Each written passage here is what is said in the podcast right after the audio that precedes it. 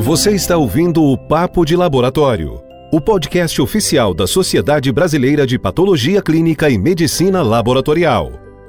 A SBPC-ML reúne médicos e profissionais de outras especialidades com atuação em diagnóstico laboratorial desde 1944. Este canal tem o objetivo de fornecer conteúdo atualizado e de qualidade relacionado ao laboratório clínico para você ouvir quando e onde quiser.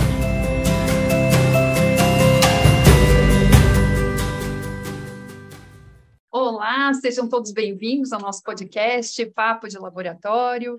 Hoje a gente está aqui numa oportunidade inédita de gravar o podcast durante o 54º Congresso de Patologia Clínica e Medicina Laboratorial, que está acontecendo aqui em Florianópolis. Hoje é o primeiro dia de congresso e a gente já teve um lançamento de livro, e então nós temos aqui conosco nossos convidados, que são os editores e autores desse livro de Medicina Laboratorial. Tenho aqui comigo, então, o professor Alberto Duarte, que é professor titular de Patologia Clínica da Faculdade de Medicina da USP, a professora Leila Antonângelo, que é livre docente, professora associada da disciplina de patologia clínica também da Faculdade de Medicina da USP, e a doutora Vera Castilho, que é diretora do Laboratório de Parasitologia da DLC, do Hospital das Clínicas da Faculdade de Medicina da USP, representando aí todos os autores é, que compuseram este livro. Também tenho aqui comigo a doutora Bruna, que vai me auxiliar aqui como âncora da gravação desse podcast de hoje. Olá, pessoal.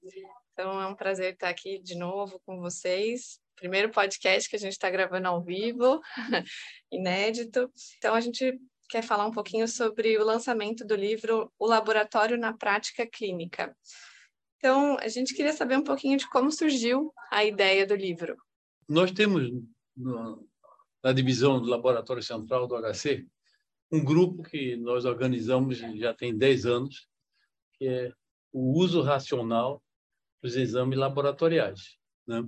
Isso foi criado exatamente pela dificuldade que a gente percebeu é, na solicitação dos exames, ou seja, redundância, o exagero, consequentemente, o desperdício e, ao mesmo tempo, a expoliação do paciente no que diz respeito à quantidade de sangue. Né? Então, esse grupo foi formado, é um grupo multidisciplinar, mas que comandado pelo pessoal da DLC, e, e com isso muitas atividades foram realizadas, uh, algoritmos foram lançados e oficializados no, no hospital para justamente diminuir e organizar esses pedidos, né? E com isso, ao longo do tempo, a gente começou a perceber que valia a pena, na realidade, organizar um livro que pudesse orientar, na realidade, o clínico seja ele patologista clínico, seja ele clínico geral ou mesmo residente e aluno, né? como solicitar os exames. E a base disso sempre é, a nossa foi falar um pouco da patologia e da demonstração de exames e como solicitá-los e a interpretação desses exames.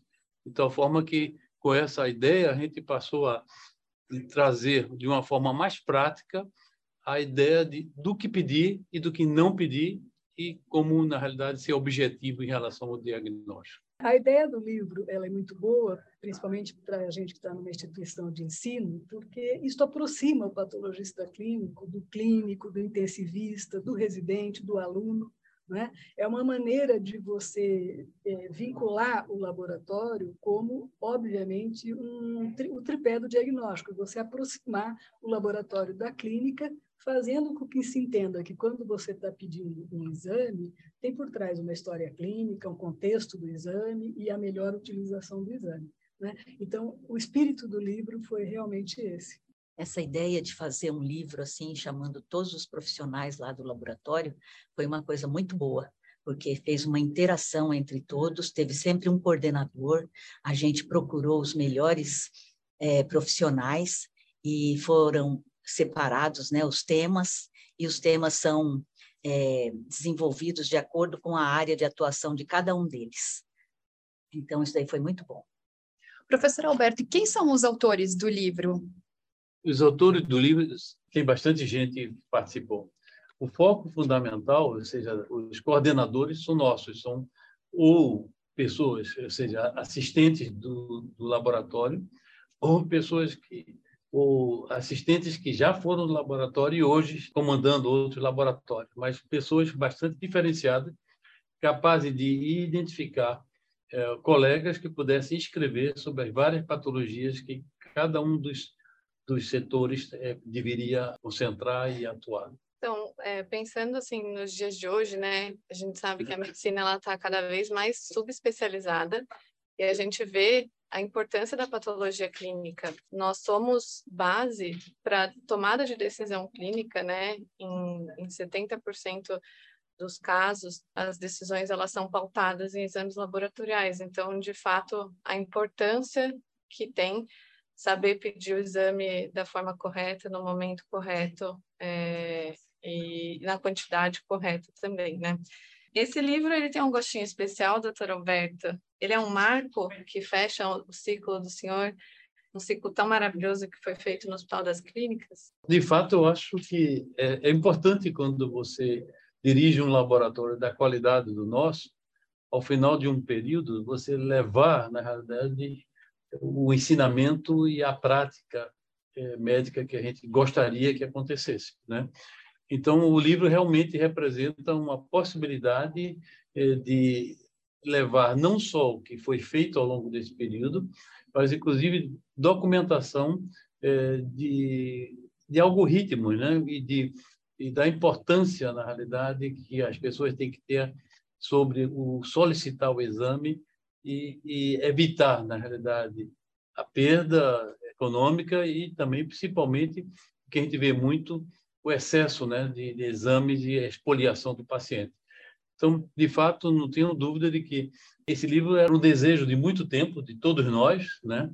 E como disse a Vera, né, quer dizer, reunir esse grupo que trabalha, porque praticamente todos escreveram, né? E mais alguns convidados externos, né, que, dependendo da doença que estava em jogo, né, ou precisava ser é, documentado, dissertada, né? Então, foi para nós foi uma, que foi muito bom eu, eu acho que todo o ciclo precisa ser fechado, né? Diz que você tem que plantar uma árvore, né?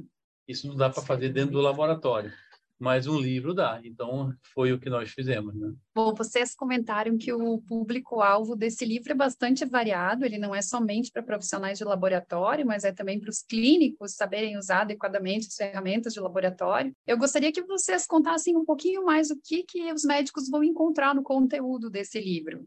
Olha, uh, a primeira coisa que nós fizemos era colocar em foco o paciente, ou seja, levar o ensinamento através da, da apresentação do caso e da discussão do caso clínico. E, em seguida, naturalmente, da parte laboratorial, de como diagnosticar. É claro que algumas doenças você vai mais do que isso. Você tem algumas informações de imagem, assim, assim por diante, né? Mas o foco continua sendo, de fato, o laboratório. E o que a gente espera, na realidade, é que a pessoa que lê né, possa estar recebendo um ensinamento na prática do que deve solicitar para aquela patologia. E, consequentemente, não, nós não estamos colocando dentro do, da escrita exames que são desnecessários. Quer dizer, o que é necessário está lá escrito, é importante para o diagnóstico. A gente confessa que não é fácil você, é, na verdade, criar esse livro, né? Porque as doenças são muitas, os exames laboratoriais são muitos, é, e não tinha como você conseguir abordar tudo, né? De uma maneira concisa e baseada em caso clínico. Então, obviamente, que a gente optou por fazer temas que são mais cotidianos na prática médica, para a gente conseguir organizar o livro dessa maneira e não ficar uma coisa nem cansativa para quem lê e nem você eventualmente dar o mesmo peso né, para uma coisa que é tão rotineira e que precisa ser discutida, uma coisa que é bem menos é, rotineira e que eventualmente você pode ter um segundo livro depois mais especializado ou mais específico, né? Então essa foi a principal ideia do livro. Excelente. E para os profissionais de laboratório, vocês entram em questões pré-analíticas, em questões analíticas, ou ele é um teste mais voltado realmente assim para direcionamento de menu para investigação? Quando nós decidimos fazer esse livro, havia uma ideia inicial de três volumes. Um seria sobre toda a parte administrativa, de qualidade e de gestão. A outra seria voltada para as metodologias laboratoriais propriamente dita. Mas, na realidade, nós optamos começar por esse. Eu não sei se os outros virão, né? mas está por esse, que é, na realidade, um contexto da aplicação na clínica. Por quê? Porque, na realidade, eu acho que nós atingiríamos um público muito maior do que se a gente ficasse somente no patologista clínico. Né? E como o intuito, acho importante, na nossa especialidade, é justamente abranger né, o fora do laboratório, levar o laboratório à prática, esse foi o intuito fundamental. Mas quem sabe a Leila agora continue com, tem aí toda a parte de metodologia que eu acho que é fundamental, porque a gente vive um progresso muito grande dentro do, dentro do diagnóstico, né? Então, muita coisa que há 10 anos você vai encontrar escrita, hoje não, não se faz mais, né? Eu, é, é, células LE, quem é que fala mais de células LE, não é? Isso é isso é histórico, né? Isso é histórico, né? Quer dizer, então mostrando que há uma modificação extremamente importante na prática laboratorial, é, a parte de biologia molecular atingindo na realidade um, um espectro muito amplo, né? De uma medicina personalizada e um diagnóstico vamos chamar, mais preciso, né? E uma orientação familiar, na realidade, a maior parte das vezes, né? Então, eu acho que eu acredito que no futuro a gente possa estar trazendo esse outro volume, né? mas aí seria voltado mais para um lado crítico é, de análises é, laboratoriais. Muito bom, então nós vamos ficar na expectativa aí do lançamento dos próximos congressos, dos novos volumes que com certeza devem ser imperdíveis, assim como esse. Bom, então a gente convida todos aí a apreciar o laboratório na prática clínica, que é esse livro que foi lançado aqui durante o congresso. E que pode ser comprado na, na Amazon, né? Então, ele está disponível para venda na Amazon, então está fácil aí para os nossos associados, para todos os interessados adquirirem o livro e prestigiarem aí esses autores tão queridos. Eu quero agradecer os nossos convidados que foram aqui pregos de surpresa e ah. concordaram com a gravação desse capítulo aqui do podcast e tenho certeza que teremos outras oportunidades de conversar com vocês sobre diversos temas aí que vocês falam tão bem e, e que podem abordar aqui nesse nosso programa de podcasts. Muito obrigada pela participação. Obrigada e parabéns pelo lançamento do livro. Estamos ansiosos para ler e para os próximos volumes. Obrigada. Obrigada. Obrigado a vocês.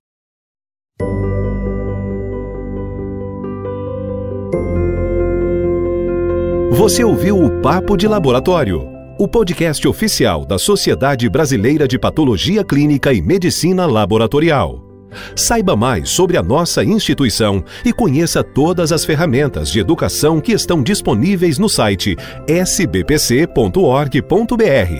Lá você também poderá conhecer os benefícios de se tornar um associado da SBPC-ML.